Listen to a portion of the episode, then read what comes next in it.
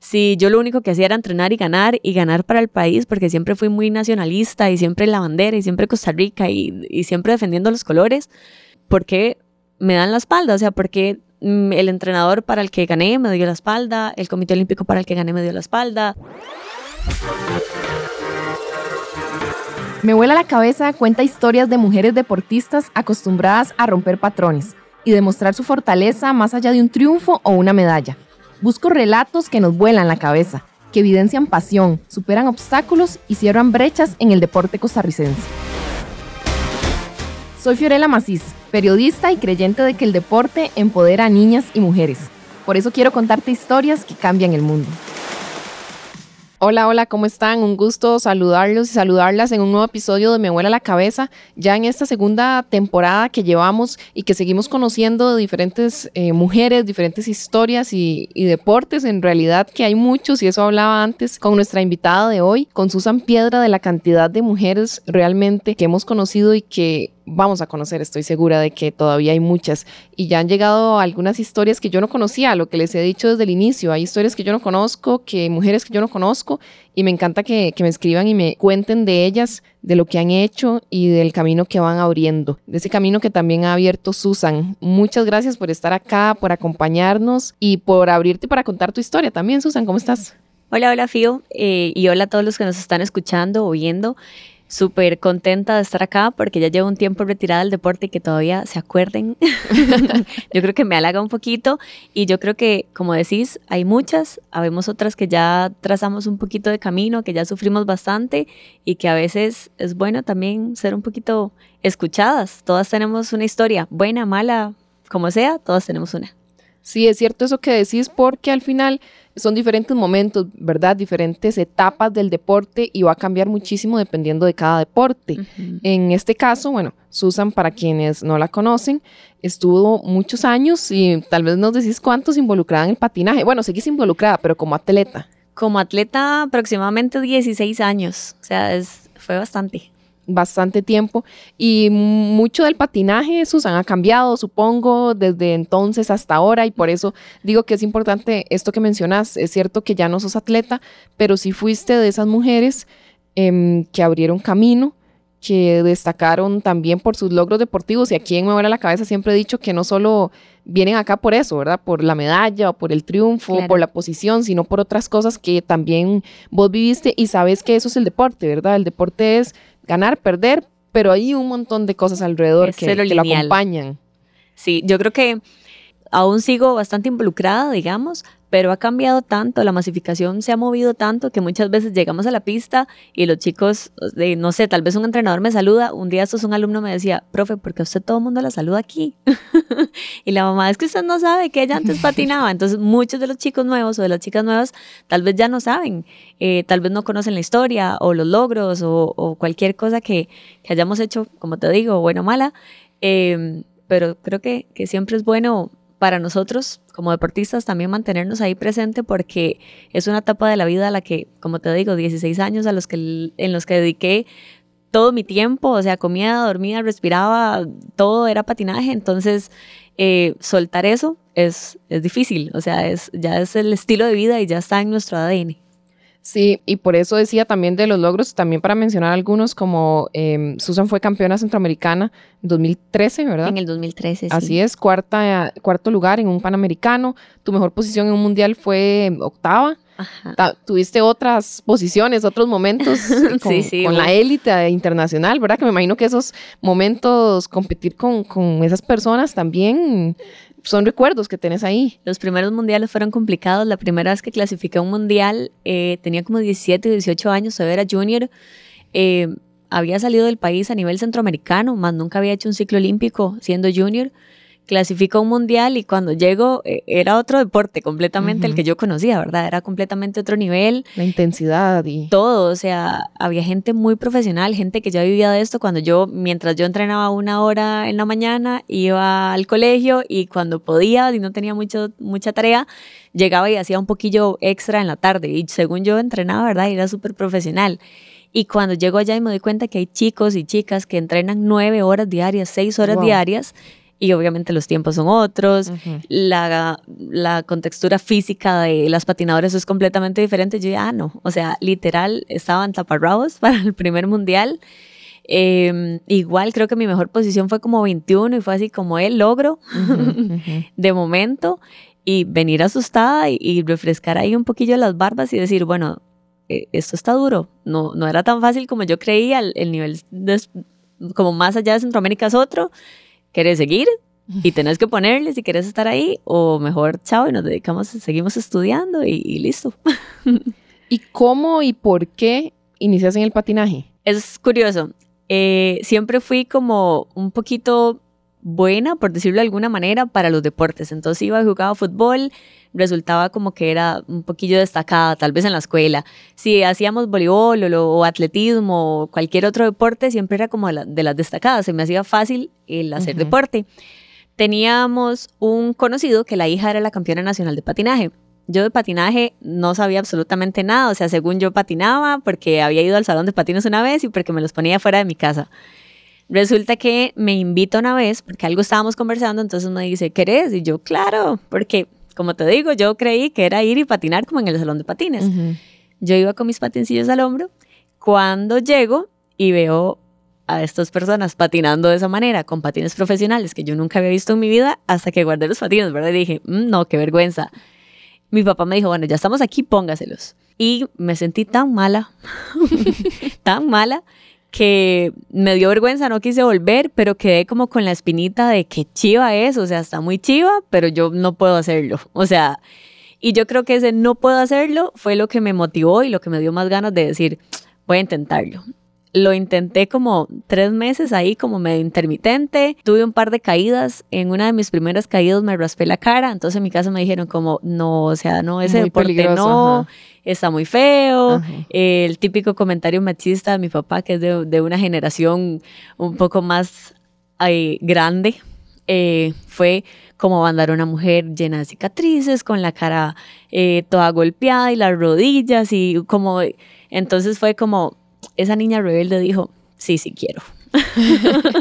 fue lo que te terminó de motivar. Exacto, yo creo que la motivación fue la rebeldía, el hecho de que me dijeran que no podía, eh, obviamente me llamó la atención de entrada, entonces empecé a probarlo, eh, que me llevaran era medio complicado, entrenaban a las 5 de la mañana, entonces, de casualidad, por ahí vivía alguien cerca que también iba a entrenar. Entonces empezaron a llevarme. Mis papás se desentendieron un poquillo porque seguro dijeron, Di, no vaya a patinar y no va a pasar nada, ¿verdad? Luego se le pasa. Ahorita, sí, sí, ahorita lo deja botado. Em, llegaron mis primeros patines. Antes no era como ir y comprarlos tan fácil, sino que había que mandarlos a pedir y esperar meses para que llegaran. Entonces llegaron mis primeros patines y mi papá me dijo, bueno, es una inversión eh, un poco alta, no son tampoco tan baratos, ahora sí póngale. Em, y ya ahí yo dije, mm, es que esto es muy duro. Otra vez dudando un poquito. Sí, sí, pero al final di, empecé, seguí entrenando, se empezaron a dar resultados, tal vez no los mejores, pero ya, ya iba mejorando, entonces ya sentía como que no era tan imposible y 16 años después eh, todavía ahí seguía. Claro, y terminaste tomándotelo muy, muy en serio eh, para llegar hasta el alto rendimiento. Terminé tomándomelo tan en serio que eh, yo te había comentado previo, literalmente en el colegio, a veces mi mamá me decía, no, tiene tarea y tiene que salir bien en el colegio, entonces no puede ir a entrenar. Entonces con la platilla que me daban para comer en el colegio, que eran como mil colones en ese entonces, yo me escapaba en el almuerzo, me iba a entrenar con esos mil, o sea, prefería no comer, pagar pases, igual no era tanto, en ese momento el bus de Sabana era como de 75 colones. Suena toda señora ya.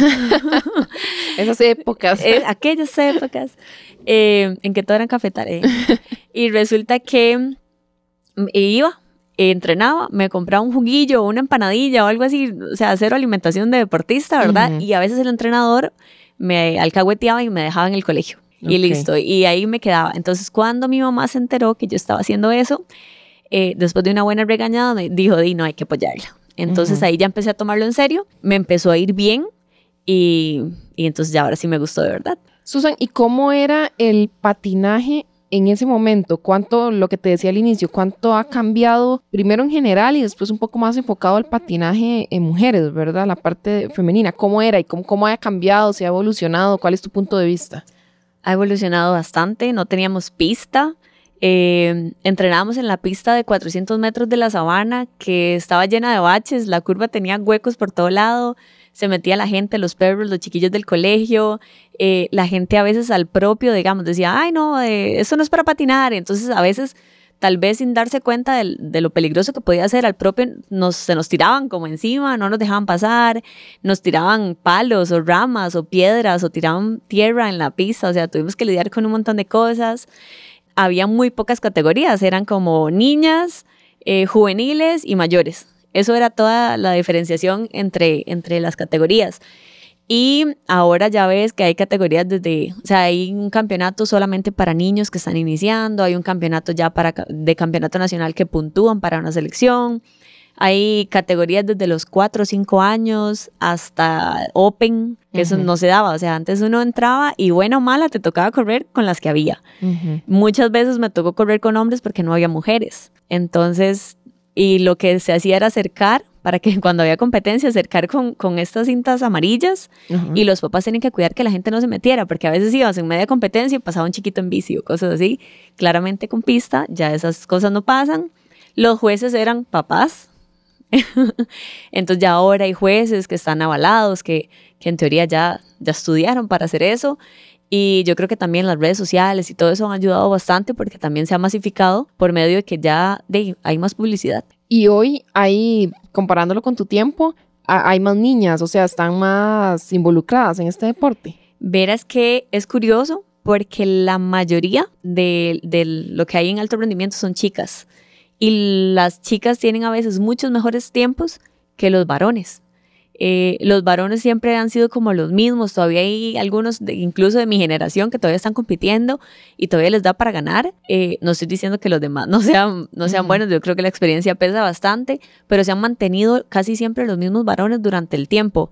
Chicas entran, salen, salen entran muy buenas. Eh, las categorías de chicas a veces tienen 30 chicas, mientras que tal vez la categoría de la misma edad en hombres tiene 5 o 10. Wow, sí, la diferencia es enorme. Sí, es bastante. Yo que tengo un equipo de patinaje en Cartago de 65 alumnos, tengo tal vez 50 chicas y 15 varones. ¿Y dónde crees que, que radica eso? Yo creo que está muy estereotipado el hecho de que decís patines y, y, lo primero que se te viene a la cabeza son o artístico o baile o cosas como el salón de patines. Entonces creo que es más el estereotipo, porque cuando se acercan chicos eh, y ven que la cosa es diferente, les llama bastante la atención. Ahora, como se acercan más chicas, cuando llega, en mi caso que son niños, llega un niño y ve que la mayoría del grupo son chicas, tal vez como que no le llama tanto la atención. Se inhibe un poco, tal vez. Exacto. De hecho, me ha pasado que mamás me dicen, como es que él quiere, pero es que son muchas chicas. Y entonces se siente ahí como, como raro. Y yo, bueno, y no, o sea, aquí cada quien viene a hacer lo suyo. Haya chicas o haya chicos, cada quien tiene que hacer lo suyo. Hay que impulsarlos un poquillo, pero me ha costado, me ha costado con los varones. Entonces a veces a los varones les cuesta un poquillo incorporarse en, en esos círculos tan cerrados que hacemos las chicas. Y esto es curioso porque acá muchas veces hemos hablado con atletas que tal vez se involucraron en un deporte que supuestamente antes era visto como solo para hombres, ¿verdad? Y que, que, ha pasado mucho en muchos deportes. Nos ha tocado a las mujeres como ir abriéndose camino en algunas disciplinas. Pero acá vos me estás contando otra historia que también a veces estos estigmas, perdón, golpean a los hombres, a los niños. Y le de, la sociedad ha dicho que tal vez los patines son más hacia las mujeres, entonces ya es como yo quiero, pero ¿qué van a decir? Pero es que hay muchas mujeres. Y el uniforme. El, es que uniforme. el uniforme es muy pegadito y es que la licra y es que eh, son muchos estereotipos que como decís normalmente nos afectan a las mujeres y decimos, no sé, por darte un ejemplo, el fútbol, que tal vez es de los que están más estereotipados, eh, que cuesta mucho, que casi no hay escuelas de niñas, que en patinaje es todo lo contrario acá. Los que sufren en esa parte son los chicos. Sí, hay que tomarlo también en, cuenta y como decís, tal vez quitar esos estigmas. También es un poco de educación del deporte, ¿verdad? en escuelas también, de promover diferentes deportes que a veces son los mismos. Ya me estoy metiendo en un tema, ¿verdad? Como muy técnico, el que, pero uno recuerda en la escuela y tal vez siempre eran los mismos deportes, ¿verdad? No sé cómo está hoy, pero abrirle la puerta a otros deportes y no ponerles la etiqueta de que este deporte es de mujeres y este deporte es de hombres. Este deporte es del que quiera a mí, por ejemplo, en el colegio a los hombres les dan una bola y las mujeres, no sé, vamos a estirar y a hacer yoga. Entonces, desde ahí parte, falta mucha educación y como decís, o sea, como que se visibilice un poquito más, eh, que fue lo que nos pasó tal vez en Juegos Centroamericanos en el 2013, que hubo un auge de muchos deportes, porque no sé, tal vez la gimnasia, el que resaltó en gimnasia fue Tarik Soto, que es un varón.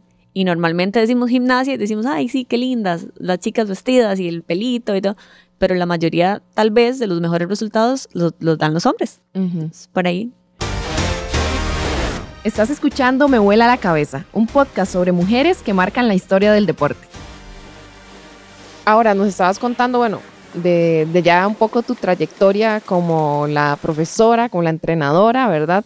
Cuando terminaste de tu carrera, ya estabas involucrada un poco en esta parte, o sea, cuánto llevas ya involucrada como en la enseñanza y cuánto eh, te gusta transmitir también todo tu conocimiento. Fue curioso porque yo tuve como un retiro y entré como a la vida seria y laboral, entonces me desentendí un poco del patinaje cuando un día me llega una llamada y me dicen, eh, mira, queremos que, que, vengas y hagas un equipo y te pagamos esto y esto y esto. Y yo dije, mira, es que yo tengo mi trabajo, yo no puedo dejar esto. Me dijeron, bueno, te mejoramos la oferta. Y yo dije, mmm, dar clases de patinaje o trabajar con, en una oficina. Bueno, di no, chao, ¿verdad? Renuncié y de una. Cuando entré, Obviamente tenía mucho miedo porque no es un deporte que suene mucho, entonces yo decía, bueno, y tengo que tener cierta cantidad de chicos, no sé si lo voy a lograr y ya solté esto, pero bueno, em, empecé. Ya, como te dije, ya había dejado el deporte. Cuando tenía como un año de estar dando clases, tenía los patines súper empolvados. Normalmente iba y dirigía sin patines. O sea, yo enseñaba a patinar, ahí explicaba las técnicas y todo. Hasta que una vez un alumno me dijo como, profe, ¿y usted sabe patinar? Y el ego, ¿verdad? El ego deportista. Yo, eh, sí y me dice, puedes ponerte los patines un día y puedes traerlos. Entonces me empecé a poner los patines para entrenar con mis alumnos, para explicarles cosas, para que me vieran patinar. Y entonces una vez un alumno me dijo como, profe, ¿y usted por qué no compite? Yo los llevaba a competencias, ¿verdad? Entonces, profe, ¿y usted por qué no compite? Y me dejó como el gusanito ahí y retomé y empecé a competir nuevamente y me empezó a ir bien a nivel nacional. Resulta que lo complicado era que muchas veces yo tenía que estar a las 5 de la mañana con mis alumnos más pequeños y la mía era la última categoría. Entonces tenía que estar todo el día corriendo, que un alumno acá, que calentando con estos, que corriendo con estos, que corriendo aquí. Entonces cuando ya llegaba a la carrera que me tocaba a mí, ya no daba. Claro. Y ya había llevado sol todo el día, tal vez no había podido almorzar porque estaba corriendo con mis alumnos. Entonces un día dije, bueno, no, o sea, no puedo llevar las dos cosas. Varios entrenadores lo hemos intentado y es bastante complicado. Eh, y además las competencias son todo el fin de semana, entonces todo el sábado así y todo el domingo así era de morirse. Después de eso dije como, bueno, no, o una o la otra. Había diferentes campeonatos nacionales, entonces llevé a mis alumnos a un campeonato y seguí yo en el otro. Pero fue complicado. Hasta hoy que ya no estás compitiendo. Hasta ahorita que ya no estoy compitiendo. Háblanos un poco de ese momento, ¿verdad? Cuando decidís ya realmente salirte del patinaje porque está esta otra etapa que nos estás diciendo, pero ya como ese primer momento, ¿verdad? El que te retiras del patinaje competitivo y todas las cosas, ¿verdad? Que, que vinieron después de eso. Yo realmente no me retiré por gusto, digamos, no era como la manera en la que quería salir. Yo quería, yo creo que como todos los deportistas soñamos, prepararnos para hacer un retiro y la, y la carrera del retiro y ganar la carrera del retiro y irme con ese recuerdo. Eh, sin embargo, previo a eso, a esa etapa que ya yo estaba planeando, pasaron muchas cosas. Em, yo, es un tema delicado. Llegó un entrenador extranjero al país que yo creo que no hicimos muy buen clic de entrada, digamos. Em, él tenía más estereotipos de la cuenta. Incluso una vez yo clasifiqué para Centroamericanos y el Caribe y él era el entrenador que nos iba a llevar. Em, entonces, antes de eso me dijo, yo necesito conversar con vos. Yo, perfecto, listo, eh, yo entiendo, ¿verdad? Hay que poner de acuerdo cómo vamos a hacer, cómo vamos a empezar a trabajar y así. Entonces le dijo a mi pareja en ese momento y le dijo como, ¿puedes llevarla a tal lado? ¿Podemos conversar? Entonces yo, claro, y más que era nuevo, yo creo que el tico está como muy anuente, y sí, ese día y lo llevamos a comer y lo llevamos a pasear.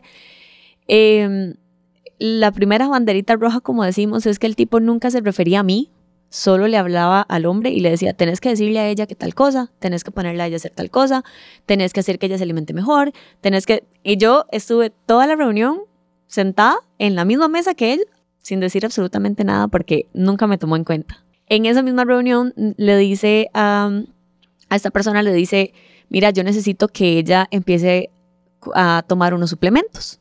Entonces le dijo, sí, perfecto. Eh, vos me decís qué es lo que hay que comprar y, le dice, no, no, no, no, mejor me das el dinero a mí y yo te traigo los suplementos. Yo voy para un viaje, entonces allá sale más cómodo, no sé qué, ¿verdad? Entonces, bueno, y es tanto, bueno, y ok, yo hasta ese momento plena confianza. Resulta que como al mes que viene él con los dichosos suplementos, eh, yo me imaginaba que era una proteína, una creatina, ese tipo de cosas, ¿verdad? Resulta que no era nada así. El día que yo llego a recogerlos, eh, él me da como unas cajitas, entonces me entrega las cajitas en la oficina. Yo ese día iba a ir a desayunar con mis compañeros de equipo, entonces yo salgo y según yo voy a meter las cajitas al carro, ¿verdad? Entonces fue como, yo ahora le explico cómo se aplica, no sé qué. Yo en mi total ignorancia y llegué nada más hice así, iba para donde iba, cuando iba saliendo el tipo me dice, ¿qué estás haciendo? Entonces yo digo, voy a guardarles al carro, es que vamos a ir a desayunar. ¿eh? Y me dice, no, no, no, venga. Y yo me devuelvo, me las echan en una bolsita negra y me dice, ya, ahora le escribo. Entonces, ya ahí fue cuando, segunda banderita, ¿verdad? Yo dije, mm, esto está raro. Las dejo ahí, me voy medio pensativa de camino.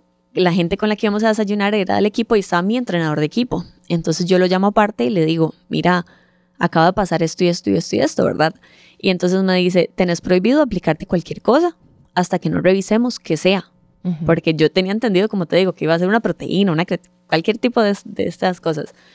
Entonces me dice, tenés prohibido cualquier cosa porque vas para un centroamericano del Caribe, además es regla en el equipo que, o sea, imposible, ¿verdad? Que alguien utilice algo que esté en contra. Si yo me doy cuenta que vos te lo pones, te echo del equipo. Entonces yo dije, ok, me asusté. claro. Llamé a un médico conocido. Entonces le, expliqué igual la situación. Le dije, ¿es poder revisarme esto? Me dijo, claro. Eh, como al. Me dijo, tenemos que enviarlo a yo no sé dónde. Bueno, el proceso duró como 15 días. Durante todo ese tiempo, el entrenador me puso, mira, esto te aplicaste esta con esta y te inyectaste esto y esto. O sea, pero fue yo estaba bastante asustada, realmente yo creo que estaba muy asustada como si estuviera haciendo algo malo cuando realmente no estaba haciendo nada malo. Em, en ese momento ya llegan, me llaman como al mes. Durante todo ese tiempo yo, yo le estaba mintiendo al entrenador y me decía, ¿cómo te estás sintiendo? Yo súper bien, te estás ¿verdad? Que se siente súper, ¿verdad que sentís mejor aire? Y yo, claro, mentira, o sea, yo no estaba aplicando nada.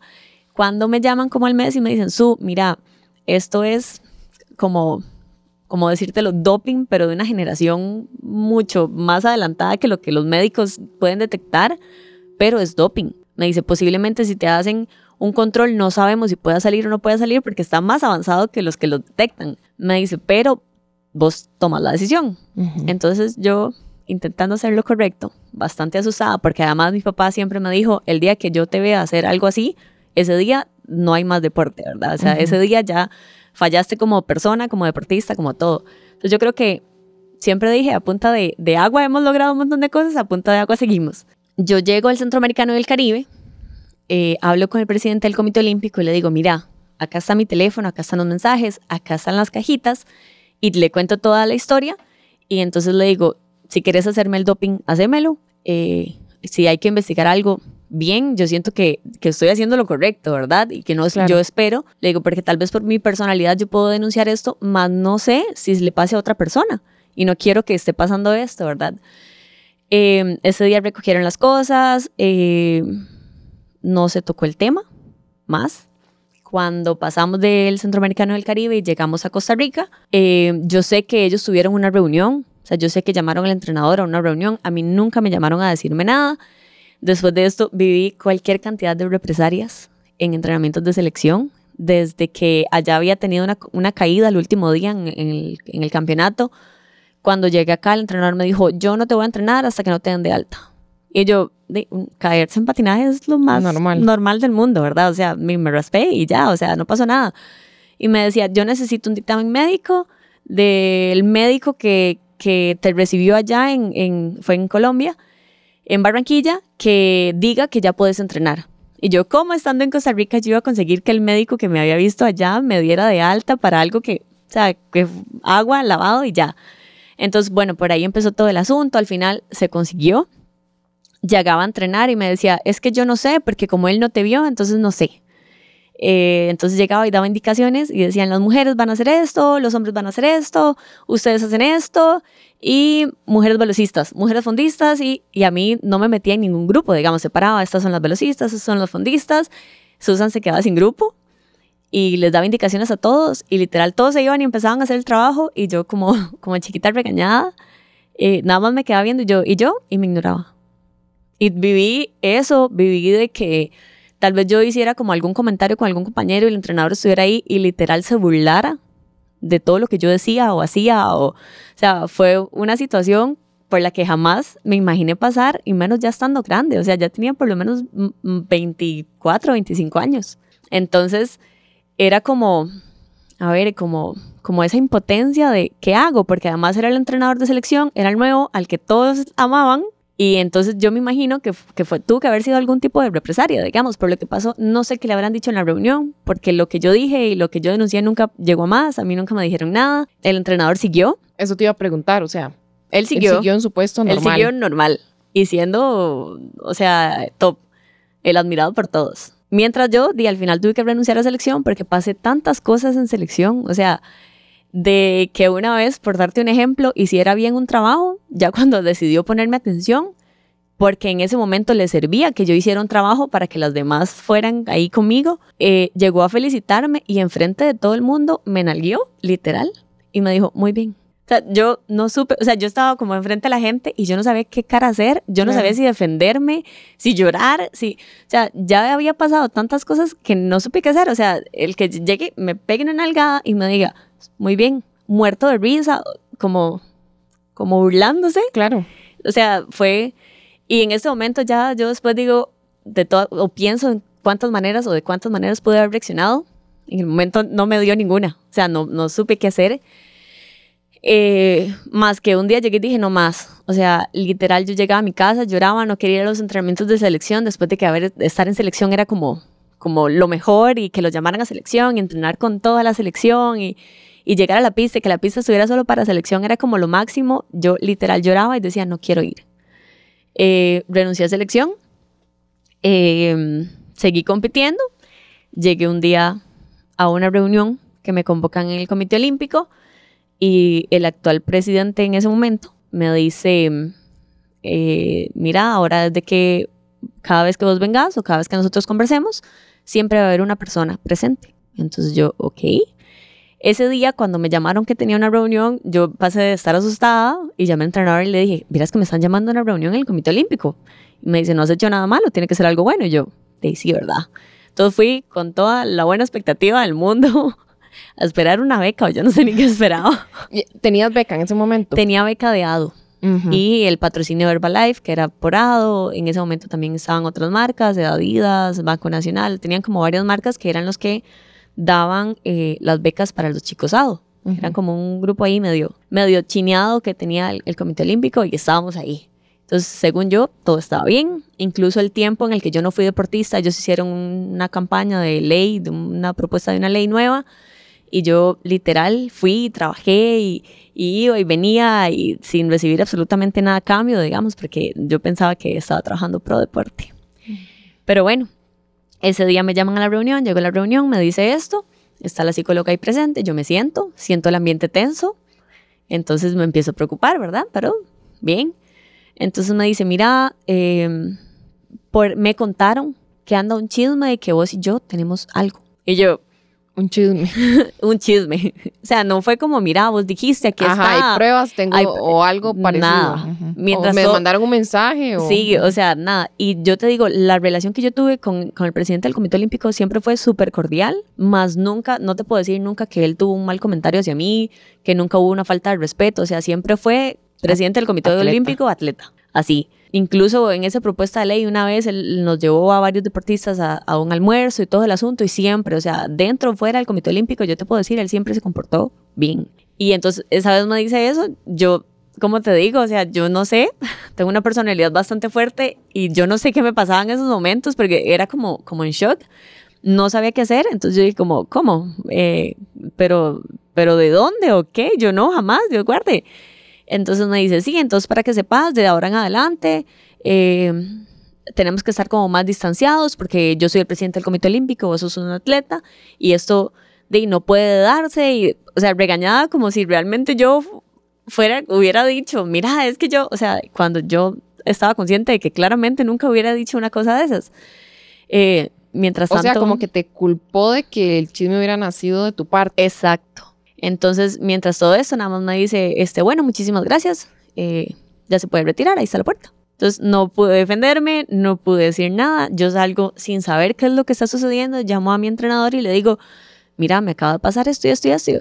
Y me dice, no te puedo creer. Y le digo, yo tampoco, no sé qué hacer. Y me dice, di, es que... Y yo no, no me pude defender, no pude decir nada. Me dijeron, bueno, chao, Susan, eh, ahí está la puerta. Después de esto, eh, como a los dos días me llaman y me dicen que ya no estoy dentro del lado, o sea, ya no tengo beca. La beca. Por ende, ya no tenía como como el apoyo económico para poder seguir siendo deportista. Además, ya había renunciado a la selección nacional por todo lo que estaba pasando con el entrenador. Em, a raíz de esto, luego cae la pandemia eh, y listo. Ahí llegó el patinaje para mí. Sí, definitivamente no era como, como dijiste al inicio, ¿verdad? De contar la historia, digamos, no era como te lo, te lo imaginabas, porque además en ese proceso pasa, pasa bastante tiempo. Esto que explicas al final, ¿verdad? Selección, que prácticamente pues sentías que, que te sacaron, ¿verdad? sí, y es, es complicado porque es pasar de tener un estilo de vida donde entrenas todos los días, todo el día, y como te digo, uno come, respira, duerme, todo con, por el deporte. Además era mi entrada económica, porque los, de las becas también obviamente me mantenía. Eh, le había dado toda mi vida a este deporte, no pensaba retirarme de esa manera. Pasé de ser eh, la patinadora que tal vez todos, todos como aclamaban o que tal vez admiraban o de que, ay, sí, Susan, y Susan esto y Susan lo otro, a que un día di, todos me dieran la espalda y simplemente ya, no podía llegar. Yo llegaba tal vez a entrenar y como todos estaban con el otro entrenador también, con el entrenador nuevo, eh, como que se separaron los bandos. Obviamente el que estuviera conmigo se iba a tirar el entrenador encima y nadie quería eso, ¿verdad? Sí, por supuesto. Eh, igual ya no tenía el apoyo del Comité Olímpico, no tenía quien acudir en caso de que el entrenador, o sea, si pasaba algo con el entrenador, porque era contratado por la federación, quien lo respaldó, me imagino que en todo esto, porque nunca pasó nada con él y siempre siguió ahí, ya no tenía quien acudir porque el Comité Olímpico tampoco estaba para mí. Entonces fue como bastante complicado. Al caer la pandemia, yo dije, bueno, yo creo que esto se va a aliviar, va, van a ser unos 15, 22 días de pandemia, eh, según yo, ¿verdad? Y ya después vuelvo a retomar y no, la pandemia se extendió. Chavo patinaje, cuando retoman después de la pandemia, se hacen las burbujas, así se les llamaron, que era una lista por equipos para poder entrenar. Entonces en ese momento yo no estaba en selección, ya no estaba en equipo, ya no estaba, o sea, no estaba respaldado por el Comité Olímpico, no tenía cómo ir a entrenar. Em, esto me pega un poco como no solo económicamente, porque claramente no tenía becas, en ese momento yo daba clases en Cartago, se cerraron los polideportivos, entonces no tenía ninguna entrada de dinero, eh, no podía ir ni siquiera que yo decía voy a bajar en bici a la sabana, voy a patinar, era algo que no podía hacer, entonces caí como en una especie de depresión, por decirlo de alguna manera, en donde yo me achacaba, y yo, me achacaba el, tal vez haber dado tanto por el deporte y yo decía, ¿por qué no seguí estudiando y por qué no fui una persona normal y, por qué no hacía esto? Yo hice tanto por el deporte, creí que ese era el camino. Em, el punto de, de si yo no le he hecho daño a nadie, si yo no hice nada malo porque estoy recibiendo todo esto, porque hay tanta represaria, si yo lo único que hacía era entrenar y ganar y ganar para el país, porque siempre fui muy nacionalista y siempre la bandera y siempre Costa Rica y, siempre defendiendo los colores, eh, ¿por qué me dan la espalda? O sea, ¿por qué mm, el entrenador para el que gané me dio la espalda, el comité olímpico para el que gané me dio la espalda, eh, si yo solo estaba haciendo como lo correcto. Entonces, durante mucho tiempo, además encerrada, sin dinero, fue una etapa complicada, decidí, no sé, como método de defensa o no sé, decir como, bueno, entonces me voy a olvidar de esto, voy a guindar los patines, no te digo venderlos porque yo creo que no los vendería, pero dije voy a guindar los patines y chao con esto, voy a buscar otro trabajo y me voy a desentender de esto. Fue tanto lo que me golpeó que dije, no quiero volver a cuidarme en las comidas, no quiero volver a hacer ejercicio y duré, no sé, tal vez dos años en un estilo de vida completamente diferente al que llevaba, que incluso una vez tuve que ir al psicólogo Y el psicólogo me dijo, Su, esta no es la Su que yo conozco, esta... O sea, yo conozco una persona competitiva, una persona que se cuida, una persona que hace deporte y yo no quería absolutamente nada. Lloraba, si no es que todos los días, eh, mi novio tuve que aguantar todo eso y me decía, pero yo no entiendo, o sea, salga a correr o haga algo. Y yo decía, lo único que yo quiero hacer es patinar y no puedo. Entonces, yo no sé si era como que en el momento de, no sé, rebeldía también o, o cosas de uno que yo decía, lo único que quiero hacer es patinar. Y me decía, pues vamos y patinamos en algún lado, la llevo a otra pista, en San Carlos hay otra pista. Y yo decía, no, es que yo quiero poder ir y, patinar bien. O sea, hacer lo que siempre he hecho y estar libre. Y no importa si no voy a competir, yo quiero ir y, y rodar. Y no podía. Y ya cuando llegaba era mal visto porque al final el entrenador dijo que yo había renunciado a selección por un problema de doping. Más no explicó nunca cuál era el problema. El problema era que no quise usar doping. Entonces, hasta llegar y yo sentía que la gente me veía raro y yo me sentía tan culpable, pero así tan culpable que decidí alejarme de todo. Entonces mis alumnos incluso no iban a campeonatos nacionales. Esto se da, como decías, o sea, te, como que se junta un poco el inicio de la pandemia con esto que ya venías arrastrando y que, termina como a explotar, por decirlo de alguna forma, y, esa parte de esa soledad, ¿verdad? Que nos dio la pandemia a todos de alguna u otra forma, obviamente se te, se te junta todo, ¿verdad? Y, y, como decías, toda esta parte de hasta decir que hice mal, o sea, sabías que no hiciste nada mal, pero al mismo tiempo es como, ¿qué hice para que me hagan esto? Uno se recrimina todo, como te digo, yo me recriminaba hasta el hecho de decir, ¿por qué le dediqué tanto al deporte?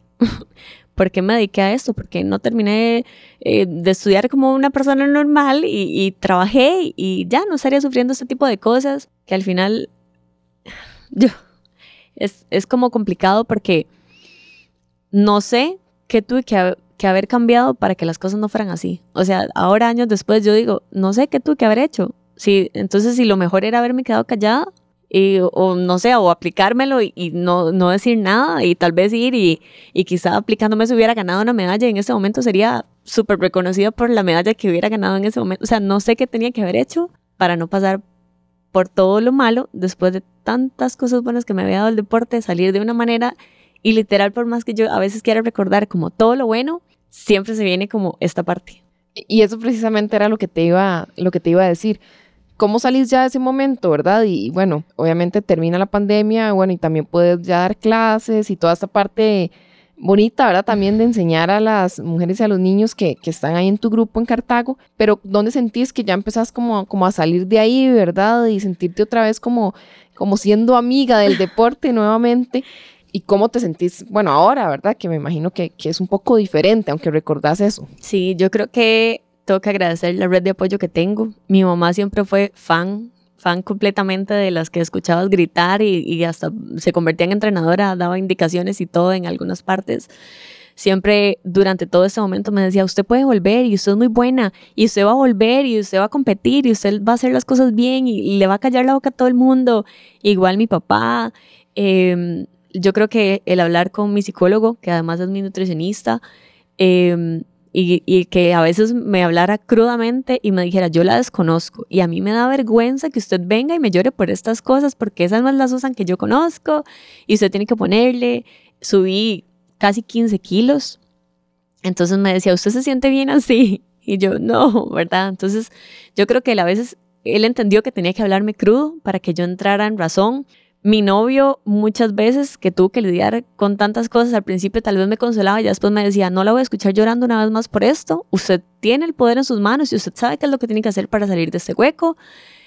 Me empujaba a andar en bici, eh, me regalaba cosas como de como un bolso para los patines o unos cordones para los patines o como para que los viera bonitos y me decía, vamos. Entonces yo creo que mi red de apoyo me ha ayudado bastante. Yo se lo decía a, a mi psicólogo, a mi novio y a mi entrenador, que siento que a veces ellos confían más en mí de lo que yo confío en mí, porque, porque siempre están ahí. Y hoy me decía, me dice, usted en dos, tres meses otra vez está ganando.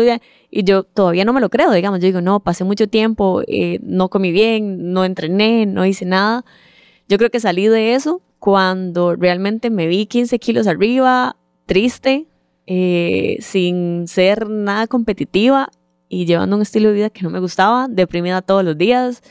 Y, y, el estado anímico, que la gente me decía, pero es que usted era completamente diferente y me lo recalcaba gente que tal vez no era muy allegada, entonces empecé a hacer deporte, conocí el CrossFit, eh, conocí una familia en el CrossFit, gente que me apoyaba, gente que el entrenador sabía lo que yo había hecho, entonces me ponía de ejemplo, yo decía, me pone de ejemplo, yo 15 kilos arriba, yo sin saber levantar peso porque estoy súper, hace rato no hago nada, así, fuera de forma, em, y que la gente tal vez a veces se acercaba y me decía, ¿y los patines qué? Entonces como que todo eso en algún momento dije como, bueno, no, o sea, si soy, es parte de lo que soy, trabajé mucho tiempo por esto y, lo necesito. No te digo que entreno todos los días, pero por lo menos ya hice las paces con los patines. Sí, que eso me imagino era algo fundamental, ¿verdad? no, no sé si, si tenés en mente volver a competir o, o, no, pero sí era importante sobre todo por una salud mental. Yo creo que primero eso, tuve que, que sanar mentalmente porque sí me afectó todo, me afectó, como te digo, o sea, no sé si será por resentida o qué, pero sentí que todo el mundo me dio la espalda. Entonces me afectó mucho esa parte, la parte física, como te digo, pero en algún momento he llegado a pensar que me merezco mi retiro bien hecho. me gustaría y siempre lo he soñado eh, entrenar para una carrera específica, invitar a mis amigos, a mi familia, a toda esa gente que estuvo conmigo en esos momentos y ir y ganar y decir, listo, esto fue, o sea, ya cerramos bien, porque yo creo que el retiro de cualquier manera para un deportista es difícil, pero más cuando es, como te digo, a la fuerza. Entonces, no te digo que, ay, ya voy a, lo hago de esa manera, hoy gano y está toda la familia y, cierro el ciclo. No, o sea, no creo que sea así tan fácil. Pero por lo menos tendría como... Para cerrarlo, para cerrar el... Intentar. No sé qué pasa después de eso, pero siento que, que es como lo que necesito para cerrar esa etapa. Bueno, ojalá, Susan, que cuando volvamos a hablar también hayas logrado esa, esa parte, ¿verdad? Y que, y que tengas también, como decías, la despedida oficial, por decirlo de alguna forma, o la que soñaste mucho tiempo. Ya para, para terminar, yo sé que estuviste peleada, como nos has dicho, con el, con el patinaje, ya estás haciendo las paces. ¿Qué rescatarías de lo que, no sé, lo, me imagino que son muchas cosas, pero de que te enseñó el deporte como tal, en tu vida, en tu vida profesional, em, personal, ¿qué crees que el deporte te dejó? Yo siento que el deporte me lo ha dado todo. O sea, me ha dado lo que soy laboralmente, me ha dado lo que soy personalmente, me enseñó que tengo que trabajar, que siempre voy a encontrar gente que quiere hacerme una zancadilla en la vida, en lo laboral, en lo personal, en todo, que muchas veces le afecta mucho a la gente verte brillar, aunque no estés haciendo nada malo. Eh, y yo creo que eso aplica para todo.